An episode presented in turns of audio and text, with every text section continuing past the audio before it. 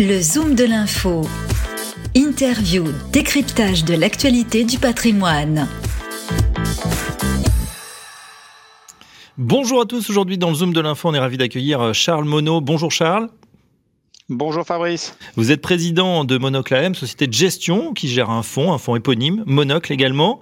Avec vous, on va faire le point sur ce qui se passe du côté du Nasdaq. Euh, ça dérouille sérieusement et on a deux valeurs un petit peu emblématiques de ce qui se passe. Peloton d'un côté et Netflix. On démarre avec euh, Peloton. Euh, alors, vous nous expliquez ce que c'est, Charles, et puis on va parler un peu de le, du parcours du titre hein, qui, qui n'a rien d'une sinécure en ce moment. Bien sûr. Alors Peloton, c'est les vélos connectés. Donc ça, donc c'est Netflix monté sur des vélos d'appartement. Donc les deux sociétés sont un peu liées d'ailleurs. C'est euh, une très belle réussite entrepreneuriale euh, qui a eu un succès euh, explosif avec le Covid. Le problème, c'est la valorisation que le marché a mise sur cette action. Mhm. Donc ils l'ont monté à 35 milliards de dollars euh, en haut de la bulle.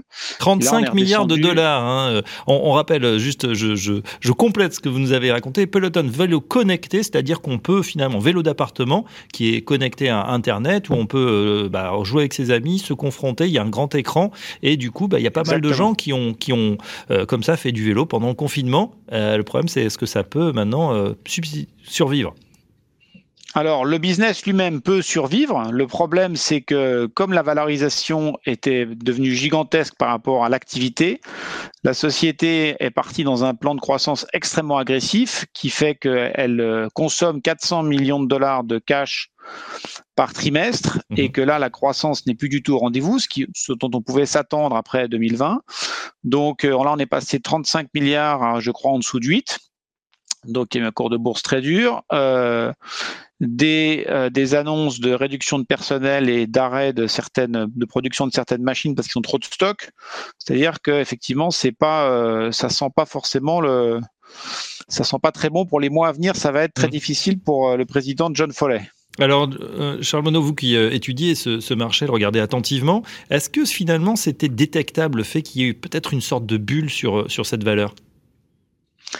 Alors nous, on pense, nous, on a écrit plusieurs choses dessus, donc euh, donc c'est vrai qu'on était très étonné par la, la, valorisation de 35 milliards, parce que ce qu'a fait le Covid pour plein de toutes ces sociétés de ce genre qui ont bénéficié du Covid, elle leur a amené plein de clients d'un coup. Donc c'est très bien quand les clients arrivent, mais si plein de vos clients, si vous avez un restaurant avec 100 mètres de queue devant, une fois que vous rentrez les 100 mètres de queue, derrière, il n'y a plus personne qui prend une table. Tandis que les, le marché, il priceait, enfin, il valorisait la société comme s'il y aurait tout le temps plein de gens qui se renouvelleraient derrière. Donc, mhm. une fois que vous avez rentré tous vos gens sur Peloton, tous vos clients potentiels, bah, derrière, vous avez une croissance très faible et c'est là où il faut bien se dire, est-ce que maintenant c'est rentable et ça gagne beaucoup d'argent ou pas? C'était pas le cas pour Peloton. Voilà pour euh, Peloton. Donc effectivement, euh, la valeur s'est effectivement effondrée hein, depuis le, début de l'année, même un peu plus. Et, Autre euh, et Fabrice, un petit point. Alors juste sur sur un petit point que je veux rajouter en plus sur Peloton. Qui, qui, qui, concerne beaucoup de ces sociétés. Il faut savoir qu'au au top de leur valorisation, elles ont toutes émis de la dette en forme d'obligations convertibles en février 2021, ce qui veut dire que le scénario noir pour eux est beaucoup plus difficile parce qu'elles ont de l'argent à rembourser. Hmm. En 2000, quand vous avez eu la même bulle, les sociétés n'avaient pas de dette. Donc là, en plus, elles auront de la dette. Donc, faut faire attention à cette deuxième, euh, ce deuxième effet qui se coule, qui sera pas sympathique si les choses continuent de se durcir. Alors voilà. Alors le scénario, c'est effectivement peut-être un, rachat, puisque la, valeur, vous l'avez dit, est une quand même une, une superbe réussite, comme euh, savent le faire euh, les Américains. On passe à Netflix. Là aussi, Netflix, il n'en finit plus de, de chuter hein, depuis un, un, plus haut, je crois, vers les 550 dollars. Là, on est passé autour des 350.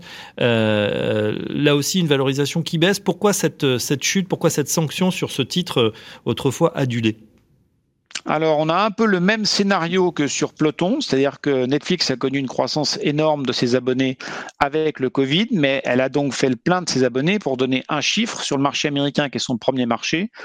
Netflix a 75 millions d'abonnés, les abonnés c'est des foyers, et aux États-Unis il y a à peu près 150 millions de foyers. Donc, si vous prenez une rue américaine, dans un foyer sur deux il y a Netflix, c'est une réussite extraordinaire, mais c'est donc extrêmement compliqué pour Netflix de croître. Donc maintenant, il faut voir avec ce chiffre si elle gagne de l'argent ou pas.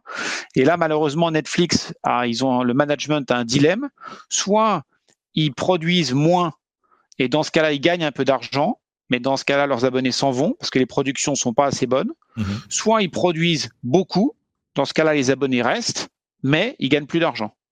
Et là, on est coincé un peu entre les deux et ils n'arrivent pas à trouver le, Enfin, il est très difficile de trouver l'équilibre parce qu'ils ont beaucoup de concurrents autour d'eux. Disney, HBO, Amazon Prime, qui sont tous plutôt moins chers qu'eux. Donc, euh, ils sont dans ce problème-là. Et maintenant, on sent justement globalement sur le Nasdaq que les gens commencent à demander à voir apparaître des résultats, c'est-à-dire gagner de l'argent. Et il y a beaucoup de ces sociétés qui ont beaucoup prospéré en 2020-2021. Donc tous les euh, Netflix, Peloton, Snapchat, Pinterest, toutes ces sociétés-là qui ne gagnent pas d'argent. Et maintenant, le, comment, le marché commence à prendre, à être un peu inquiet mhm. par ce qui se passe en, bas du compte de résultat. Voilà, donc euh, situation euh, compliquée pour tous ces titres. Comment vous voyez, dernière question, Charles Monod, la suite justement pour les Nasdaq et pour ces titres en particulier? Alors, euh, je suis pas très optimiste. Nous, on était, on a regardé cette bulle de loin, comme on l'a vu sur des, valeurs une par une. On pense que ce qui est en train de se réaliser, enfin, ce qui est en train de se réaliser, c'est ce qu'on, c'est les scénarios qu'on a décrits pour ces deux-là, c'est-à-dire que ces sociétés ont fini leur cette grosse phase de croissance de la pandémie, ils ne gagnent pas d'argent et le marché va changer de lecture pour eux. Et le deuxième point important à garder en termes de flux, toutes ces sociétés ont atteint des valeurs aussi extraordinaires en 2021 parce que tout le monde en achetait et elles montaient, donc il y avait cet énorme momentum, tout le monde mmh. devenait riche en les achetant. Maintenant, tous les gens qui sont dedans depuis un an, un an et demi, ils sont pas devenus riches, ils sont devenus pauvres. Et donc malheureusement, cet effet qui commence à s'accélérer fait que tous ces gens qui ne sont là que par le momentum et qui sont rentrés à cause du momentum, ils vont ressortir à cause du momentum. Donc je pense qu'il faut faire assez attention à 2022, surtout que Qu'est-ce qui a sauvé tout le monde en 2020 C'est les banques centrales. Et qui est-ce qui ne sauvera personne en 2022 C'est les banques centrales. Pourquoi? Parce qu'elles ont l'inflation. Donc mmh. elles vont pas du tout venir sauver tout le monde. Elles ont l'inflation et elles n'ont pas X millions de chômeurs dehors. Donc elles vont pas bouger les taux. Elles vont pas baisser les taux en tout cas. Voilà, et elles sont plutôt en train de les remonter. Donc il n'y aura pas de sauvetage. Donc je suis plutôt très inquiet et j'incite tout le monde à être extrêmement prudent sur ces lignes, à les regarder une par une en se demandant si chacune euh, fait du sens ou pas. Voilà, situation euh, délicate sur le Nasdaq et malheureusement après des valorisations euh, effectivement avec euh, un certain air de bulle, eh bien c'est peut-être en train de se dégonfler. Merci Charles Monod, je rappelle que vous êtes le fondateur de Monocle AM et que vous gérez le fonds Monocle. Des publications, vous l'avez signalé, hein, à peu près tous les 15 jours à peu près, très intéressantes à retrouver bien sûr sur votre site internet. Merci et à très bientôt sur Radio Patrimoine. Merci beaucoup. Le Zoom de l'info du patrimoine une émission à réécouter et télécharger sur radio-patrimoine.fr, l'application mobile Radio Patrimoine et tous les agrégateurs de podcasts.